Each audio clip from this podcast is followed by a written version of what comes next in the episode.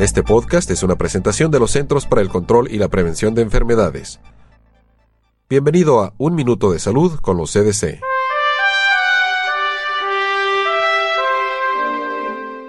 ¿Sabía usted que con el avance de la edad perdemos masa muscular de nuestro cuerpo?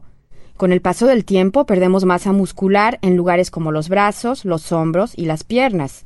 Es una parte natural en el proceso del envejecimiento, pero la buena noticia es que es posible demorar ese proceso haciendo ejercicio general y de fortalecimiento. De acuerdo con un nuevo estudio de los CDC, los ejercicios de resistencia nos ayudan a todos, especialmente a los adultos de edad avanzada. Las personas mayores de 65 años son las que más se pueden beneficiar con estos ejercicios, pero son las que menos los practican.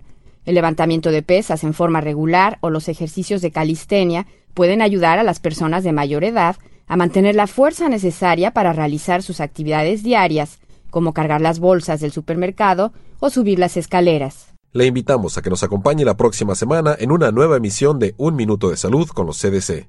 Para más información sobre la salud visite www.cdc.gov